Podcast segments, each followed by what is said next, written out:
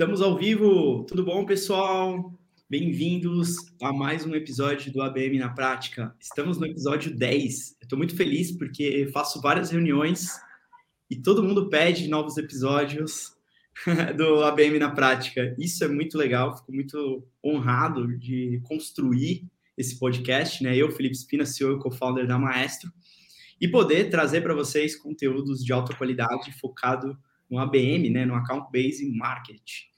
E para comemorar essa décima edição, né, eu acho que é legal trazer pessoas que estão construindo o ABM no Brasil. Né, então, eu estou muito feliz de trazer a Denise. Né, vou fazer um breve brief, também vou deixar ela se apresentar e também o que, que ela está fazendo na empresa.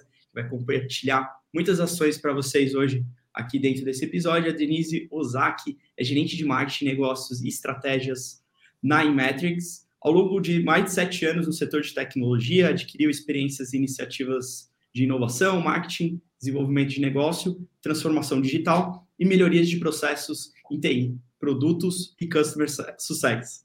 Nossa, bastante coisa. um pouco. Tenho 65 anos, só para vocês saberem.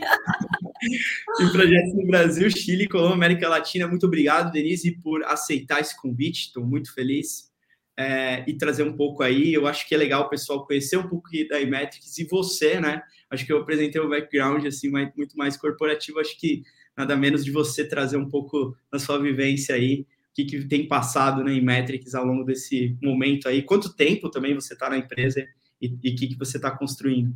Legal, legal. Gente, boa tarde, Felipe. Obrigada pelo convite.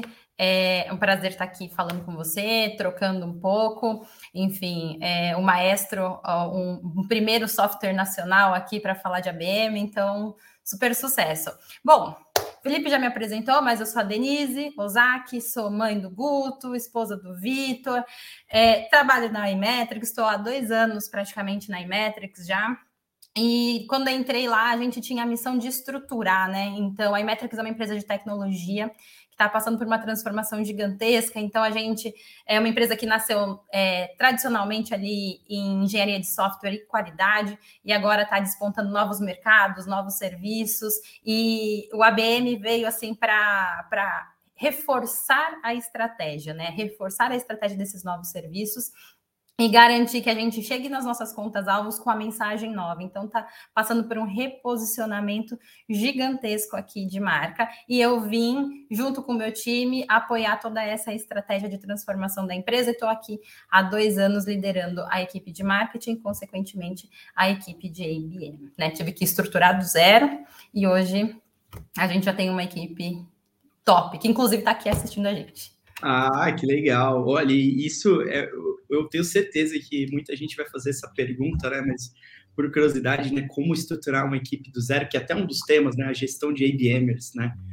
Uma dúvida clássica para quem está estruturando projetos em ABM e trazer um pouco do seu conhecimento e background, né? Por ser um tema muito novo, né? Muitas empresas estão adotando essa metodologia, né? Muito sem experiências, né? Muito sem infraestrutura, sem sem uma parte de tecnologia, né, sem muito é, recurso, né? Então, eu acho que eu acho que a primeira pergunta que eu posso até começar aqui essa parte, né, como manter um time focado, né, é, nessa estratégia, sendo que está iniciando nesse negócio. É, conta um pouquinho como que foi o seu principal desafio, assim, liderando esses dois anos, assim, o que, que como foi o começo dentro desses aprendizados. Legal. Eu vou, eu vou estragar aqui, eu vou falar o segredo de todo esse podcast aqui agora, viu, gente? Mas vai até o final, vocês vão entender.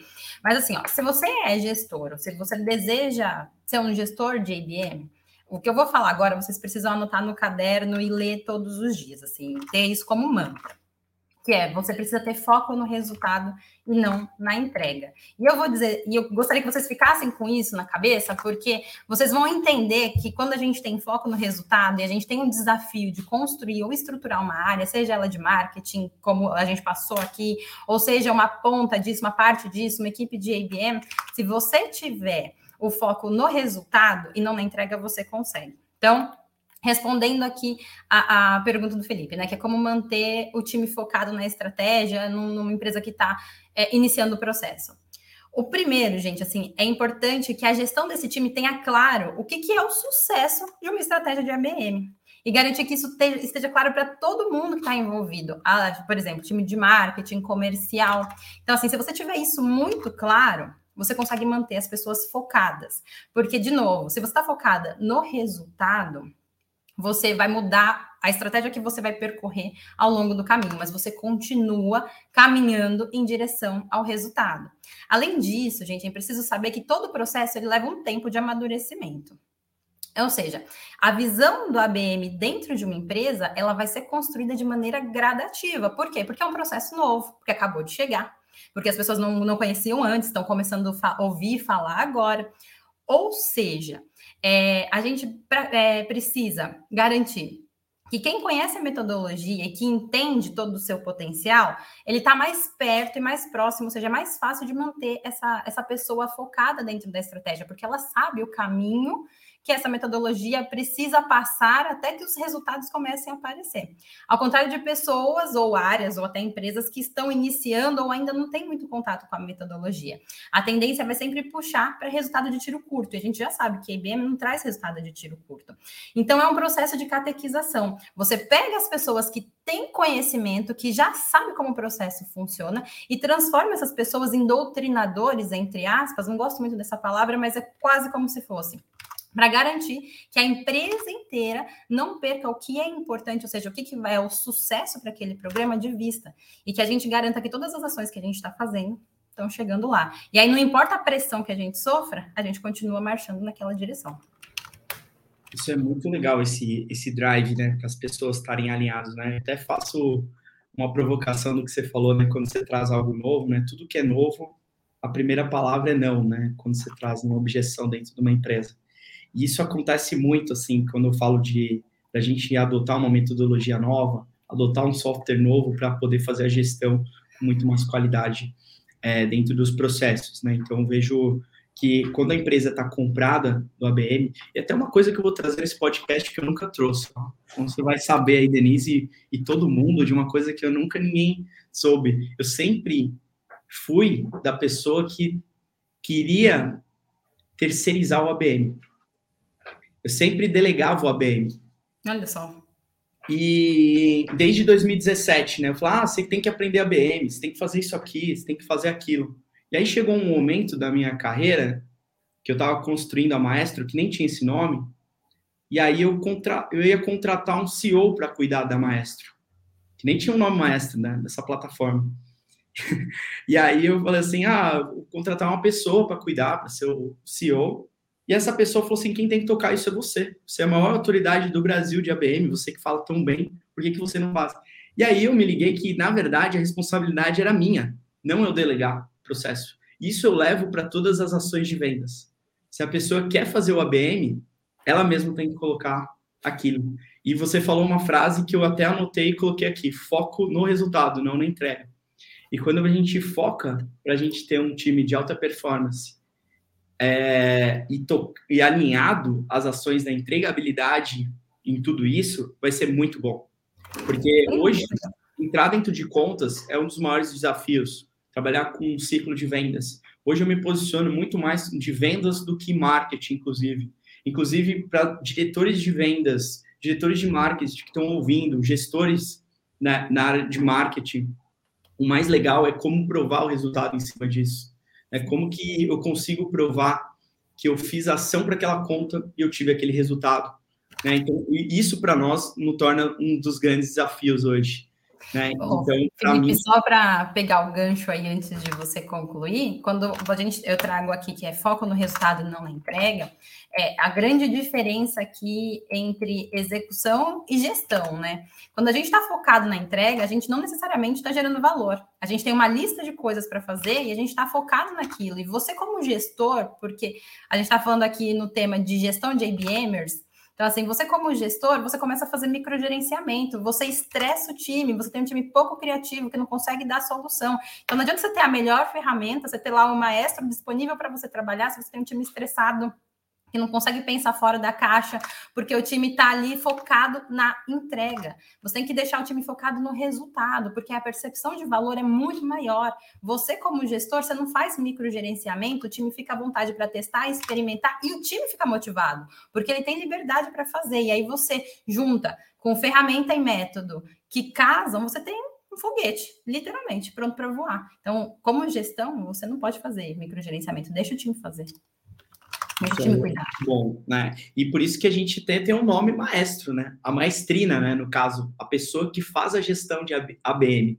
Né? Para você, o, o, maestro ou a maestrina não toca nenhum instrumento, né? Exato. E, os vendedores que vão ser os músicos. Né? Então, para você organizar uma orquestra, primeiro você tem que saber as responsabilidades de cada um. Como que eu entro dentro daquela conta? Como que eu faço que eu melhoro o meu processo? Né? Então, eu vejo dessas ações de ABM muito né, que a, a gestão né, passa, endereça para que cada músico seja um condutor. Né? E tem uma pessoa, assim como tem o Product Manager, o Growth Master, né, essas pessoas que organizam processos para conduzir para aquela entrega até o final, sendo que a gente quer aquele resultado, né? independente de qualquer ação. A gente precisa estar tá sempre organizado dentro desse processo. E uma outra pergunta que eu trago aqui para você, né, como gerir, né, ABMers, né, ABMers, para deixar claro aqui para a audiência, quem que está entrando agora, né, ABMers são as pessoas que tocam ações de account-based marketing, né, que lideram essas frentes para executar dentro das contas, né. Que momento de tensão da empresa, né, por exemplo, resultado, ausência ou descobrimento do processo, né, como que você hoje lida nessa gestão, Denise? Olha, Felipe, é assim, inicialmente eu, eu, eu preciso sempre entender o que está causando atenção, seja meta, seja pressão por venda, enfim, cada situação ele vai dar ali um tipo de tensão. E a gente precisa entender que, como ABM, a gente direciona sempre o time, a gente, como gestor aqui de um time de ABM, a gente gesto, é, direciona o time para apoiar as estratégias da empresa. Então, em tese, a estratégia ela precisa, ela existe para suportar a atenção. E o time de marketing, consequentemente, o time de ABM, ele está ali suportando e apoiando a estratégia da empresa. Então, a gente precisa fazer as mudanças necessárias para que a gente suporte essa estratégia e na tempestividade necessária. Então, assim, é importante conhecer a cultura organizacional para que a gente, num processo em que a gente está estabelecendo um novo programa, uma nova metodologia que nem todo mundo conhece, a gente não perca o time ou pegue o projeto e engavete por não conhecer a cultura organizacional da empresa, onde você está inserido. Então, se a empresa tem por cultura, sei lá, uma performance elevada e que muitas vezes gera pressão no time, esse gestor do time de IBM tem a missão de relembrar o objetivo daquele programa e ou o que aquele time almeja, o que, que aquele resultado a gente vai gerar. Mas principalmente é, lembrando da perspectiva de valor agregado, porque o EBM, diferente das outras estratégias que a gente trabalha com marketing, que não é tão segmentado, que é mais amplo, a gente está falando de contas-alvo, aquelas contas que são as meninas dos olhos daquelas empresas, são complexas, são de grande relevância para o negócio. Então tem muita, muita, muita pressão em cima desse time porém é de muita relevância. Então, é importante que o gestor mostre para a organização a importância do IBM. Então, que não desmantele o time na primeira pressão. Ah, a gente precisa correr para entregar o resultado trimestral. E aí você desmantela o time, desmantela a estratégia e volta ao zero. Então, a gente, como gestor, a gente tem que estar tá lá mostrando para a organização resultado após resultado, pequeno resultado após pequeno resultado, que é importante investir em campanha de alta segmentação e com entrega de valor real, que isso já não é mais uma exceção. Se você olhar, a maioria das empresas que tem uma área de marketing e uma área de vendas estruturadas, elas já têm os departamentos de IBM.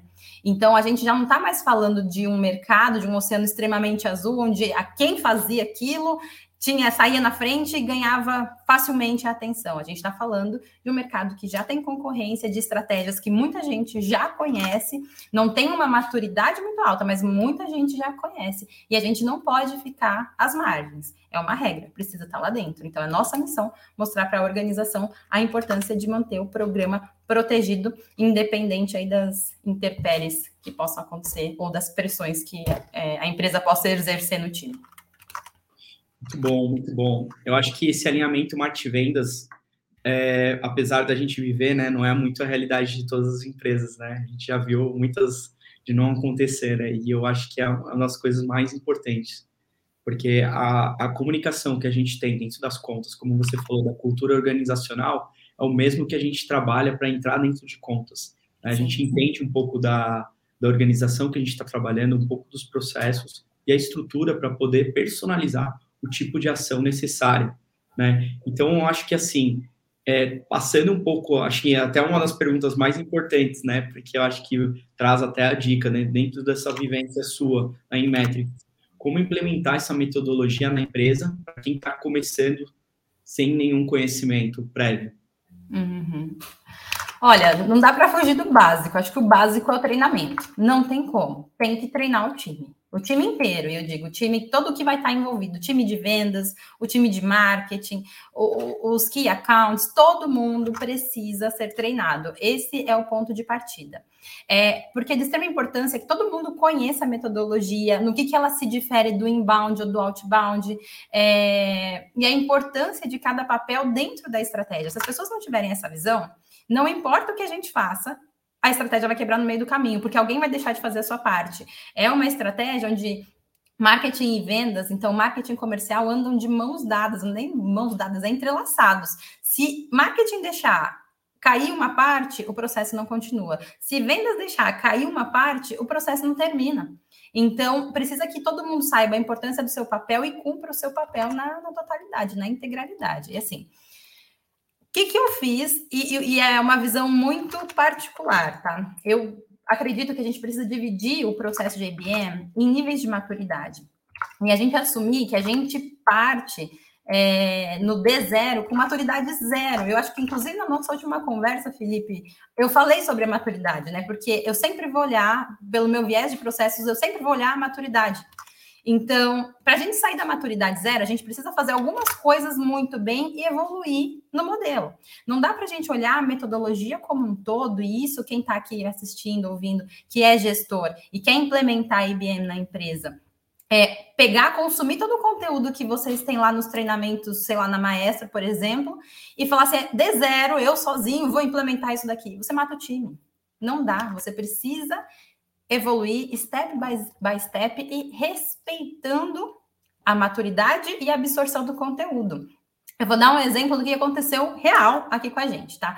Então, aqui na Imetrics, nós começamos como dando figurino, todo mundo treinou e a gente fez aquele dossiê de todas as contas alvo, aquele dossiê completo de ABM. Então, a gente levantou passado, presente, futuro de cada uma das contas, a gente mapeou pessoas chaves, perspectiva de crescimento, projetos em andamento, projetos futuros. Fomos lá no Reclame Aqui, olhamos conta por conta, as principais reclamações das nossas contas alvo, aquele negócio todo. Eu sei que a gente investiu cerca de um mês e meio em cada conta alvo, de assim eram algumas contas alvos trabalhando simultaneamente, é, mapeando e, e, clusterizando. No final, a gente tinha pelo menos assim uns oito TCCs, eu posso dizer assim, um negócio dessa espessura em quantidade de conteúdo, assim, muito conteúdo. E aí a maturidade baixa, porque a gente só tinha feito um treinamento, a equipe inteira só tinha feito um treinamento do que, que era ABM. E aí a gente, com aquele calhamaço de informação, sabe o que a gente fez com isso naquela época? Nada. Assim, grande nada naquela época, isso no ano passado. Porque com a maturidade que a gente tinha no processo, a gente investiu tanto tempo levantando tantas informações que gerou para a gente uma base de conhecimento que, para maturidade do processo, era impossível da gente consumir. E aí isso foi pouco efetivo para a gente no trabalho. Na prática, desses, dessas informações, naquela ocasião, a gente pôs debaixo da mesa. E a gente investiu, demorou assim dois meses para falar: olha, agora eu já sei qual é a empresa, já sei quais são as informações, e agora eu vou começar a trabalhar. Quando você está com uma empresa andando, você não tem esse tempo. Você precisa fazer as coisas em tiros curtos, com mais assertividade e já ir gerando resultados. Você não tem um mês e meio, então eu até acho aqui que os altos executivos da Metrics foram bem pacientes com o programa, porque assim, foi um mês e meio para entregar um, um uma clusterização, basicamente, de uma empresa. Então, você precisa gerar a base de conhecimento, de processo e estratégia que funcione de acordo com o nível de maturidade que você tem dentro da sua empresa. Assim, você não perde de vista os resultados e, e garante a evolução constante do modelo. Para mim, o segredo para implementar o, o ABM é menos é mais com evolução contínua. Então, você pega os principais pontos ali, os básicos que você consegue olhar para o seu time e fala assim: isso aqui, meu time absorveu, ele vai fazer isso bem. Então, sei lá, clusterização de empresa aqui, com essa e essa informação, isso aqui vai ser importante, relevante, eu já consigo subir, estruturar uma campanha, isso. E aí, pegando assim no nível básico, você fala assim: ó, isso daqui é meu MVP, é meu zero. Para eu rodar uma equipe, eu rodo aqui ó, com esse zero. E a partir disso a gente vai criando steps. E claro, lições aprendidas para sempre. Hoje na Imetrics a gente tem contas em níveis de maturidade diferentes. Eu já tenho níveis onde a gente já olha e fala, funciona a automação, estamos automatizando muita coisa, e tem coisas que a gente ainda está fazendo em manual, porque a maturidade ainda é baixa com aquele grupo, com aquelas contas. Então é clusterizar, quebrar em steps, em jornada de evolução e trabalhar menos é mais e objetividade sempre. Concordo plenamente, até porque quando a gente estrutura uma parte de ABM, né, eu até gosto de falar porque é o subtítulo do meu livro, né, quem fala com todos não fala com ninguém. É, eu sempre coloco, né, que a gente trabalhar com menos contas é mais fácil depois a gente replicar, não uma estratégia massiva, né, que a gente depois vai funilando. A gente já sabe para quem que a gente vai trabalhar, né? Então, um tipo de conta. Você falou do dossiê, criar um dossiê para uma conta, criar um processo de organização de como que eu aumento a entregabilidade dentro dessas contas, quantas pessoas estão participando desse processo, quais são os touch points para a gente melhorar o nosso alcance e desenvolvimento de negócio. Então, a gente trabalha várias ações que a gente entra dentro dessa conta para depois replicar. Né? Então, a gente chegar em vários níveis de trabalhar 20 contas ao mesmo tempo, 100 contas, 200 contas, e assim a gente ter um processo replicável né, e previsível, como que é uma das ações que a gente gosta de ver. Mas, e olhando então, para lições aprendidas, principalmente, né, Felipe? Exato, não adianta nada, né? Porque não adianta nada a gente ir fazendo sem pegar os aprendizados. Hoje, é, o processo é bem personalizado, a gente sabe qual ponto de contato está funcionando, o que não está funcionando e o porquê, que é o mais importante para a gente tornar uma ação replicável, né? Então eu vejo, eu vejo, eu, e eu vejo com muito cuidado essas contas, né? Porque realmente, se a gente quer criar um processo sólido, a gente vai trabalhar por um pequeno número de contas, né? Um nicho específico. A gente tem um ICP já claro, tem um nível de contas com uma maturidade para poder ser replicado, né? Porque a gente já trabalha muito nesse cenário e isso ajuda a ganhar muito mais segurança, né? Vendas é segurança final de contas, a gente não compra daqui a gente não conhece, ou meu time não está apto. Por mais que a gente fale com um decisor, a dúvida sempre é: será que meu time consegue operar? Será que meu time tem capacidade? A Denise tem um desafio de colocar o ABM dentro da empresa e respeitar que cada colaborador tem um nível de maturidade diferente e que cada um consiga depois replicar essa parte né, de montagem de todo esse processo que leva um tempo. Né? Então, de toda essa parte. Né? Então, acho que isso é o que traz a gente trabalhando de uma forma mais maduras, né? E qual que, assim, são os pilares para uma gestão eficiente de um time de ABM? Olha, eu acho que são alguns, mas tem cinco que, para mim, no meu modelo de gestão, eu considero essencial, tá? Pensando aqui no meu time, que é um time híbrido entre Brasil e Chile. Então, o primeiro ponto deles é, é liberdade. E eu trago aqui liberdade do, do time que está operacionalizando a estratégia, tá? O time que está lá na ponta. Liberdade para comunicar, para a gente trocar, falar, não, não pode ter hierarquia. Aqui a gente tem uma estrutura onde, apesar da hierarquia existir formalmente, mas no modelo de trabalho a gente está todo mundo junto o tempo todo trocando, porque a dinâmica é muito rápida. Então a gente não pode esperar uma reunião para decidir que rumo que a gente vai tomar. Então a gente precisa ter liberdade para testar alternativa, mudar o desenho da play no momento que for necessário, é, sem prender a tarefa ou o processo previamente definido. Então, assim, liberdade para mim é um ponto. Criatividade, sem sombra de dúvida, para pensar em soluções que saiam do comum, porque, como eu falei, apesar de IBM ser um tema que muitos ainda não conhecem, estão tateando, etc., mas muitos também já conhecem, já tem uma equipe mais estruturada, já tem empresas que prestam serviço disso, agências especializadas, etc. Olha, eu falo com muitas empresas todos os dias, viu? É difícil ainda, muita gente não conhece, a gente vive numa bolha. É. a gente tem que nível ainda, a gente tem. Eu faço palestra o Brasil inteiro. Pode olhar minha agenda de palestras, é gigante. Levanta a mão, quem conhece a BM, é um, é um, é um nicho ainda muito, ainda tem um mercado ainda gigante ainda para explorar. Né? Então, por isso que eu vejo, a gente tem que vender internamente, no seu caso, vender internamente ainda o processo, quanto isso seria uma estrutura de ROI. Né? Então... Sim, sem sombra de dúvida. Então, assim, trago criatividade, porque a gente precisa, apesar do relato do Felipe que ainda tem pouca gente, eu lembro do processo de inbound, né? Que era um negócio que tinha pouca gente, de repente, assim, ó, boom. E todo mundo estava fazendo. Então, se não for agora, é daqui a pouco, todo mundo vai fazer. Então, a gente precisa, sim, sempre pensar em soluções que saiam do comum, que sustentem a estratégia da empresa, sem a gente precisar verter rio de dinheiro na estratégia, porque orçamento também tem limite, e, e que ao mesmo tempo cumpra a função, cumpra o objetivo, traga o resultado. Foco e objetividade, sem sombra de dúvida, porque, porque o programa de ABM é, seja efetivo, a gente traga o resultado, a gente precisa ter foco, seja na estruturação de um pitch, no mapeamento de uma conta, a gente precisa ser assertivo com o menor esforço possível. Se a gente tiver distração, a gente não faz o time ganhar o jogo, então a gente precisa ser focado. Isso não significa que é, é, é, um negócio autoritário, não é foco, é fazer o melhor que a gente puder de forma muito assertiva. Organização, não tem jeito, aí é processos, controles, etapas, porque senão a gente começa a perder o histórico do que a gente fez. E a gente não tem isso que você falou, Felipe. O olhar para trás, entender que canal funciona, onde a gente está convertendo, que estratégia está dando certo, o que, que eu desligo, o que, que eu ligo agora, porque se você não tiver essa organização, você não consegue ter controle. E foi o que eu comecei abrindo, acho que orientação ao resultado.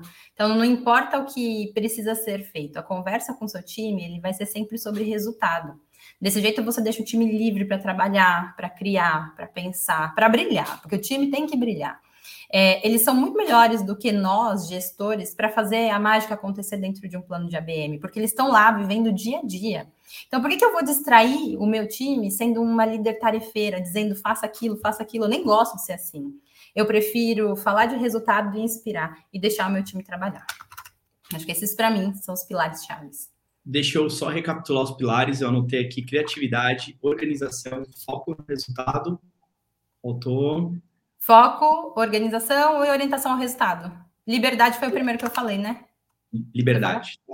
Liberdade do time, né? Então, acho que isso são os fatores, assim. Gostei bastante, anotei aqui, porque o pessoal pode ouvir esse, esse podcast novamente depois com mais tranquilidade. Inclusive, eu, eu faço call de vendas, o pessoal fala, nossa, eu ouvi seu podcast mais de uma vez. Eu falo, caramba, quem, quem são essas pessoas? Muito feliz, né, do pessoal poder, é um carinho enorme até poder construir isso, né, a gente co-criar, né, essa parte do ABM no Brasil, né, então a gente sabe o quanto é difícil, né, trazer soluções, né, enterprise, B2B, nossa, e falam que é maluco, né, o que, o que a gente vem construindo. E eu, eu acho muito legal isso que você trouxe, né? Que vale, vale muito, né? Você trazer um ambiente que as pessoas até façam. Até faço até uma próxima pergunta aqui que trouxe da Maitê, né? A Maitê Guimarães trouxe qual composição ideal de especialista dentro de um time de ABM que você faz a gestão, assim, Denise? Eu vou voltar para o ponto da maturidade porque tudo vai depender da quantidade, de como maduro é esse processo e, consequentemente, da quantidade de contas que a gente está fazendo gestão. Quanto maior for a maturidade e o número de contas que a gente trabalhar e as estratégias que a gente rolar simultaneamente, maior é o número de, de especialistas que eu preciso ter dentro de um time. Então, eu vou dar o um exemplo do que eu tenho hoje na Imetrics. Hoje, meu time de ABM, ele acabou de receber um enxerto, mas eu tenho uma pessoa especialista que veio de mercado e desenvolveu outra pessoa que não tinha o skill dentro de casa, então eu já fiz esse mix justamente para isso, tá? Então hoje eu tenho, posso dizer assim, que eu tenho duas especialistas e eu tenho analistas de conteúdo, é, vou colocar aqui que eu tenho um, designer ali eu vou ter dois, e eu tenho outras áreas que apoiam, pensando em inteligência de mercado, inteligência competitiva, que levam insights. Então, eu estou falando de uma equipe hoje que tem em torno de 5, 6 pessoas trabalhando em conjunto e olhando ali uma quantidade de contas significativas. Por exemplo, a gente está falando aqui hoje, pelo menos em 55 contas que a gente tem trabalhado. Muito bom, muito legal. E eu, eu acredito bastante, assim, né, é, de validando essas contas, depois tornar o processo ali replicável, né, de ações. Eu queria, eu queria fugir um pouco do script e trazer um pouco de ações. É, quais erros e, e, dicas você traria se você fosse começar é, do zero agora na Imetrics? Para você, assim, que você falasse assim, olha, os erros que você fez que você não faria novamente. Nossa, vários. o primeiro deles, eu acho que é ficar ficcionada em cima da metodologia sem olhar a aplicabilidade. Porque aí você vai cair naquele primeiro ponto onde a gente começou falando. Nós gastamos praticamente quase dois meses se munindo de informação e depois a gente não sabia o que fazer. Então, é juntar a metodologia que é ótima, que é fantástica, que traz aqui, dá condições a gente ter milhares de insights ao longo do programa, mas adequando a realidade e corrigindo muito rápido. Outra coisa é ter uma cadência de agendas muito pontual com as pessoas envolvidas. No começo, a gente achava assim, ah, que uma vez a, casa, a cada 15 dias a gente senta e olha o que foi feito, o que não foi, pensando em sprints. Né? Então, a gente ali olhava a cada 15 dias, vinha ali os patrocinadores do programa, sentava, conversava. Quando chegava ali 15 dias, muita coisa tinha dado errado, muita coisa não funcionou. E naquele 15 dia, alguém teve uma agenda extraordinária, não conseguiu ir, a agenda ia mais para frente, a gente protelava decisões. Hoje, os programas que dão certo são os programas que a gente tem cadência semanal com os patrocinadores, com os sponsors, e com a operação, seja ela comercial e marketing, a gente tem pelo menos duas a três vezes por semana. Então, esse é um ponto que precisa acontecer. Esse alinhamento é mão dada, tem que fazer. E assim, gente, não tenha medo de levantar a mão e falar, deu errado. Quanto mais cedo você levantar a mão e falar, deu errado, não está funcionando, estamos investindo aqui, o negócio está dando certo, fizemos uma ação lá, o cliente não gostou, por exemplo, tá? Mais cedo a gente corrige, mais cedo a gente puxa aqui a rédea da direção e volta. Não fica esperando os pontos totais. Por isso que eu começo falando sobre liberdade. A gente tem que ter liberdade para falar, não importa se é com o fundador da empresa ou com quem quer que seja. Se a gente tem ali o objetivo, que é o resultado, o sucesso, a gente levanta a mão na hora que for, sem hierarquia, e pede ajuda e garante que o programa vai chegar no resultado que a gente quer. Acho que, assim, em linhas gerais, são esses os pontos. Muito bom. Eu, eu, eu acho que é, é, é, esse lado de fail fast, né, de errar rápido, é, é o que eu levo para a cultura da minha empresa, né, inclusive, né, a, a, a, gente não tem medo de errar, né. Acho difícil hoje você criar um ambiente inovador sem errar. É inevitável, a gente vai errar e tudo que é muito novo, né, a gente acaba cometendo erros, até porque a gente não tem, acaba levando um tempo para ganhar uma maturidade de processos bem definidos, né, que cria um plano para o cliente. Então a gente acaba tendo essa cultura própria, né, de a gente poder é, ter um ambiente de experimentar o que funciona e trazer os, melhor, os melhores, né, as boas práticas, né, para os nossos clientes, a melhor parte de inteligência comercial. Eu que vim da de growth da RD Station, né, então a gente fazia muitos experimentos, a gente modelava muitas hipóteses para tocar um projeto né, de, de experimentação, né, de validação, né, de vários aprendizados. E a gente criou basicamente uma biblioteca de aprendizados em cima dessas ações. Isso foi muito rico para tornar um, modelos né, do que, que, funcionava e a gente chamava isso de rollout, né, de replicar o que deu certo. Uhum. Então, muito dessa, desse frame para a gente trabalhar também em, em, criar um modelo de vendas em cada empresa. Eu acho que cada empresa a gente pode construir um modelo para cada tier de cliente, né? Então, independente. Hoje a Maestro faz ABM para vender ABM. A gente tem outro modelo que vem via educação, outro modelo que é via indicação. Acho que cada tier de cliente a gente pode encontrar um modelo que vai aperfeiçoando e vai criando é, esse lado replicável dentro dessas ações, né? E falando em modelo, é um ecossistema, né? É, exato, exatamente. E, como, e falando em modelo, né? Como você é, implantar isso se você não tem apoio de áreas parceiras? Olha, é, assim, é desafiador, porque Antes de mais nada, o importante é você fazer um alinhamento das estratégias da empresa, entender qual é o lugar ou o papel do ABM na organização. É fundamental, assim, é, é de zero. De onde partiu essa iniciativa de implementar o programa de ABM e aí depois buscar saber qual o objetivo ou qual o motivo, a objeção, desculpa, porque os pares ou as áreas parceiras não apoiam. E, e, pode ser que tenha algo que os pares estão enxergando e só você não percebe, ou o contrário também. Uh, o gestor patrocinador vê algo que ninguém ainda viu. E a gente e não acaba, e acaba que a comunicação não fica tão clara e as pessoas não conseguem abraçar a ideia. Eu vou dar um exemplo prático aqui. Quando a gente adotou o ABM na Imetrics, ele veio com, com um direcionamento estratégico, então foi top-down. E com a nossa maturidade na época, que era uma maturidade zero. Então, todo mundo tinha milhares de motivos para não fazer o ABM, inclusive eu como marketing, tá? A gente tinha também os nossos motivadores de não, putz, não quero. Mas a gente precisava fazer, porque era estratégico para a empresa. E aí, conversando com os pares, eu comecei a entender os pontos ali que, que tornavam os, as, aquelas, aquelas pessoas detratores do processo, né? Então, assim, a gente acabou trabalhando juntos para eliminar um por um. E na maioria do, dos pontos assim que eu identifiquei, os casos estavam ligados à sensação e sentimento. Era a sensação de que não vai dar em nada e o sentimento de que vai aumentar ainda mais a carga de trabalho dos executivos de venda, por exemplo. Então, porque vem um calhamaço de informação que precisa ser feito e em contrapartida, bom, então o marketing faz. Né? E aí eu também tinha minhas ressalvas, não, marketing não faz, se for isso com esse tipo que eu tenho, eu não consigo, porque né, aí todo mundo começa, deixa que eu deixo.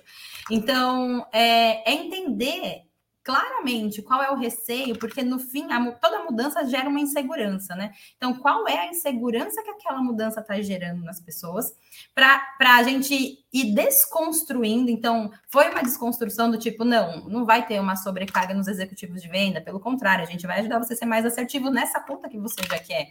Ah, não vai, não vai dar em nada, não, vai dar em sim, porque ó, já, você já tem resultado assim menor, mas você já tem resultado indo sozinho. Agora a gente está indo junto, eu e você aqui, marketing venda de mão dadas, vai ter. Então, assim, é, é quebrando objeção por objeção, trazendo para perto mesmo, fazendo a reunião, alinhando, mostrando o resultado, você consegue inverter o jogo. Mas aqui a gente teve uma vantagem, que é, ela veio como um direcionador, como um direcionador estratégico. Quando vem de uma iniciativa isolada, ou do comercial, ou, por exemplo, do marketing, que enxerga que existe uma possibilidade, seja lá qualquer um dos dois, você tem uma, uma política, uma gestão ali que você precisa fazer que ela é muito maior, vai, vai te, te demandar mais esforço, mais energia para conseguir engajar as pessoas. E você vai precisar ser muito assertivo ao falar dos resultados. Então, é sempre de novo, por isso que eu falo, abrir o, o, o, essa live aqui falando sobre sobre foco no resultado e vou encerrar falando sobre foco no resultado. Você precisa ter o foco no resultado para convencer as pessoas de embarcarem nessa com você, seja lá quem iniciou primeiro.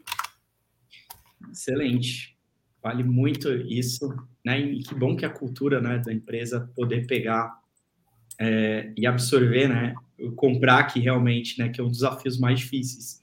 Grandes casos de ABM não acontecem por causa disso. Né? Sim. Porque falar, ah, fazer um projeto piloto, não levar a sério, ficar só no brainstorm, só e falta muita execução, né? A gente faz muito, fala muito isso, né? Se não exige uma execução, a gente não consegue avançar dentro das contas, né? E eu acho que assim, como a gente tem um pouco de tempo ainda, queria perguntar até para vocês quais canais estão funcionando melhor aí na em Metrics, que de entregabilidade para vocês aí, de ações, já que você busca liberdade e criatividade, pode ser que tragam alguma inspiração para quem está ouvindo. Hoje, por exemplo, quando a gente fala dos programas que estão acontecendo no Chile, Chile Latam, de um modo geral, exceto aqui Brasil, o principal canal é o social e a gente está falando de LinkedIn.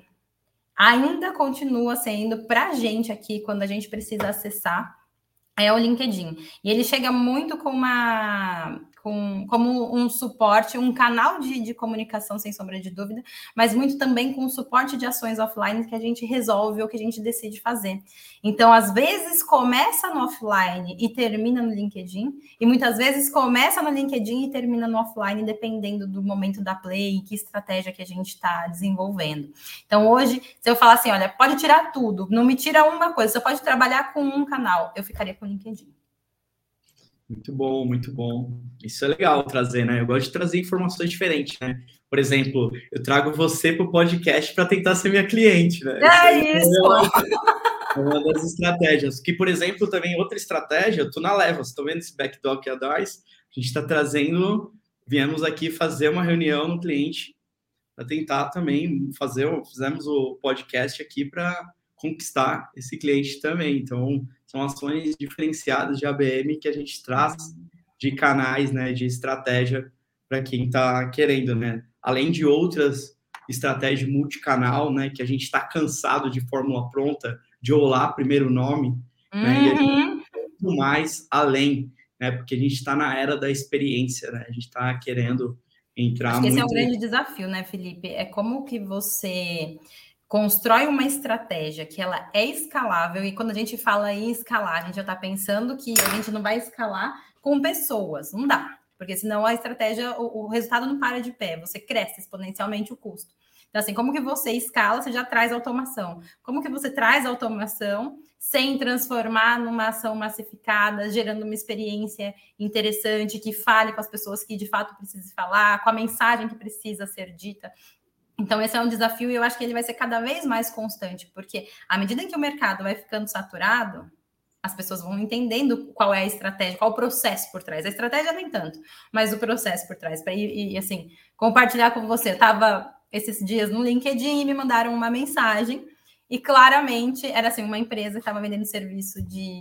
Também queria me vender ali algum serviço relacionado à BM. E a pessoa colou a mensagem assim: fala para ela que. E aí tinha o texto que era para falar. Então, assim, eu, ela foi promovida recentemente e tal, não sei o quê, não sei o quê, não sei o quê. E era um executivo de contas. E aí eu olhei aquilo e falei, pô, o cara tá. Nossa conta tá no, no plano dele, né? E aí, para quebrar o gelo, eu falei, ó, oh, muito bom a estratégia. Avisa que, que o seu analista aí de conteúdo da sua estratégia de ABM tá mandando ver, porque realmente foi super legal isso da minha promoção, os pontos que ele colocou. Quebrou o gelo, a gente trocou informação, mas é cuidado. Porque no momento em que você começa a massificar, então aquele executivo estava olhando a minha conta e mais N. E aí começa a massificar, erros como esse podem aparecer. E aí ele inviabiliza. Assim, é um erro bobo, mas ele inviabiliza toda a jornada. E não, não é só copiar e colar, né? A gente está cansado de falar com o robô, está cansado. E eu sempre falo para todo mundo, né? Não é mandar mais e-mails que eu vou vender mais. Não é o volume, né? É a qualidade e a profundidade que eu estou tendo com aquela, com aquela relação, né? Com aquele relação. cliente. Exatamente. E, e, construir essa relação é algo muito difícil, né? Porque a gente vive num, numa era que a gente é bombardeado de informações, tem muitas soluções, tem muita gente querendo vender, mas quantas das coisas se preocupam muito na qualidade da, da solução, né? Eu acho que isso a gente vê numa visão, né? Que a, a, tudo que acaba sendo replicado, né? Ah, aquela fórmula de inbound e tudo eu, eu particularmente uh, gosto muito de metodologias, né? Até eu uso, mas eu não gosto de coisas sem pensar. Né? Tudo que é sem pensar acaba não funcionando, porque a gente acaba replicando coisas, né? Como você falou, você deu o exemplo lá que a pessoa colou, fez até estratégia legal, mas na execução acabou copiando e colando. Tudo que é, é, é sem pensar acaba não gerando tanto conexão, né? A gente não se preocupando né, na experiência em vários canais e como a gente ajudar de uma forma genuína é, o próximo nesse sentido, né? Então eu vejo que falta um pouco dessa sensibilidade quando a gente vai estruturar. E trazer outra pergunta aqui, gente já está com um tempinho, último aqui, que a gente vai trazer, quais são as estratégias de LinkedIn utilizadas? Já que você, né, Denise, falou que se tivesse um canal na vida. Sim, ficaria com ele. Inclusive, eu, eu, gravei né, com o Cristiano Santos, que é uma das maiores Ah, eu tive aula com o Cristiano Santos, ó. Na School, né? Na Com School. Foi Isso mesmo. Ele, ele é fantástico, eu gravei, gravei com ele, em breve a gente vai disponibilizar. E falando em LinkedIn, né, de estratégia, que é um cara também que fala bastante, é, Denise, quais são essas estratégias de social selling utilizadas no LinkedIn? Olha, realmente foi em cima, né? É, assim, a gente entende aqui que o ABM ele é muito forte na construção de reputação. E para a gente construir reputação, nada melhor do que testemunhal. Não é à toa que quando você estuda ali, sei lá, publicidade, propaganda, marketing, você entra nessa parte aí de reputação, é, vê-se muito, né? Antigamente eram os atores, né? Que, que, traziam ali o discurso, o testemunhal deles, falando: eu uso Monange, a Xuxa nunca passou Monange no corpo, mas ela dava lá o depoimento dela. E aí você via lá, e ainda vê hoje um ator ou influenciadores, né? Eu acho que a gente está na era do content creator, né? É Exatamente. né? influenciador de ABM, né? Não deixa de Exatamente. Então, você tem ali os influenciadores hoje no mundo digital, você tem todo mundo dando testemunhal. Então, a gente trabalha muito o social selling, mas com os nossos executivos, chaves, trazendo as informações que a gente quer que as pessoas saibam, dando o testemunhal delas. E os nossos clientes, consequentemente, em ações que a gente tem tem oportunidade de fazer junto com os clientes. Então, é criando reputação dentro do LinkedIn sem parecer aquele negócio massivo, chato, que é forçado, que não tem a ver com o perfil da pessoa. Então, hoje eu tenho uma pessoa dentro do meu time que ela olha para cada um dos nossos executivos que a gente trabalha social selling, entende o contexto daquela pessoa, o que, que ela fala, valores que ela defende e traz isso para o contexto da Imetrics, aquilo que dá match, e é uma forma da gente chegar em outras pessoas, nos nossos clientes, sem ser invasivo. Ainda assim, a gente trabalha toda a jornada através de ads, através de conteúdos dentro da própria LinkedIn page, mas se eu disser para você que o nosso ponto de conexão principal são os nossos executivos gerando reputação através do social selling, é essa a nossa estratégia. Está dada, viu, Felipe? Não, ótimo, tem que funcionar dessa forma, né? A gente usa diversos tipos de ações, né? O que a gente não gosta, né, é cair no mesmo conto, né? De Sim. ah, que seja uma a estratégia que todo mundo copie. Realmente, quando você faz uma ação e realmente faz sentido da sua empresa para entregar resultado para outra, vira uma estratégia que não tem alguém copiável. Né? Então, acho e não tem como, né? É, por exemplo, nesse caso não tem como. A gente tem aqui pessoas dedicadas a esse tema e assim é dedicação, é olhar o detalhe. A gente não, não robotiza. O texto que eu coloco para Denise, eu coloco o Felipe. Não, é cada um na sua, trazendo na perspectiva. Quando alguém responde, a gente olha para a resposta, conversa com a pessoa, né? Bate um papo ali com o executivo, orienta de como responder, mas a gente não manda o texto pronto para cola ali, copia aqui. Não, é você, é a relação Felipe e Denise. Sempre vai ser. Nunca vai ser um analista é, se passando por mim e querendo ser você, ou vice-versa, sabe? Uhum. Então a gente preserva o humano, a característica das pessoas aqui, o individual, ele é preservado, e é isso que abre portas, abre conversas e leva para as reuniões. Nossa, sensacional, altas dicas, muito bom, né? Eu acho que trouxe bastante insights aqui.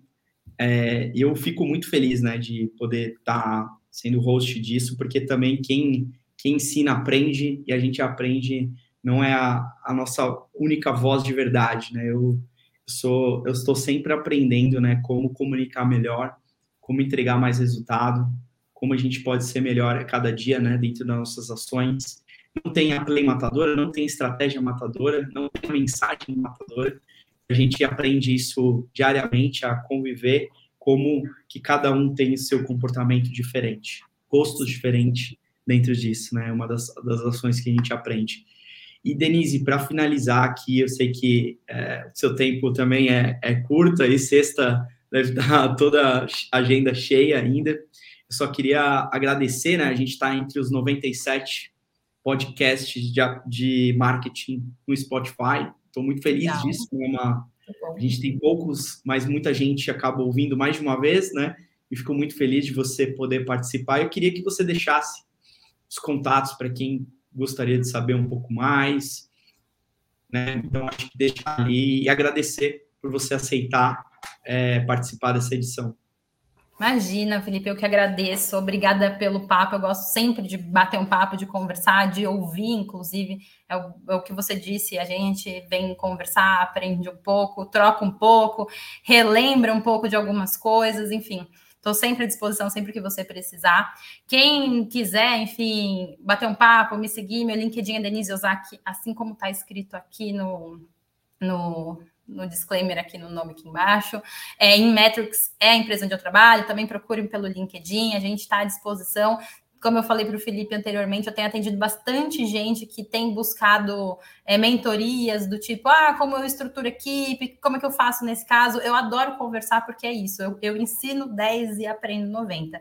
Então, estou super à disposição para quem quiser é, trocar uma ideia, bater um papo. Felipe, muito obrigada mais uma vez pelo convite. Vamos junto, tem um desafio gigantesco aí. É isso certeza. aí, a gente que agradece, queremos muito com a Maestro também, em Metrics aí, converse também, é uma das ações que a gente quer se permitir. E fico muito feliz quem ouviu, quem quiser saber mais, tem outros episódios né, no accountbasemart.com.br, é o nosso site onde tem um portal de conteúdo, a gente está atualizando é, semanalmente, então tem bastante conteúdo, bastante ações, a gente está preparando coisas bem interessantes vai ter novos materiais também, né? A gente lançou o e-book de orquestração, que foi super bem elogiado. Eu fiquei de cara, eu fiquei de cara com esse material, o quanto de feedback eu recebi. Né? Porque falou assim, cara, não é só mais um e-book, é como montar uma orquestra, orquestração de touch points, como são os entregáveis disso. Isso foi para mim algo surreal que aconteceu, então eu fiquei muito feliz, né, de ter de ter soltado um material de uma categoria nova, né, orquestração, de poder trabalhar com isso. Fico muito feliz, pessoal, espero que você tenha gostado. É, até a próxima edição. Eu fico. É, se você gostou disso, mande para alguém e se puder favoritar, curtir e seguir aqui para os próximos, a gente vai atualizar esse conteúdo. Muito obrigado quem ficou até o final. Fico muito feliz de ouvir até aqui. Até a próxima. tchau. tchau. tchau. Grava.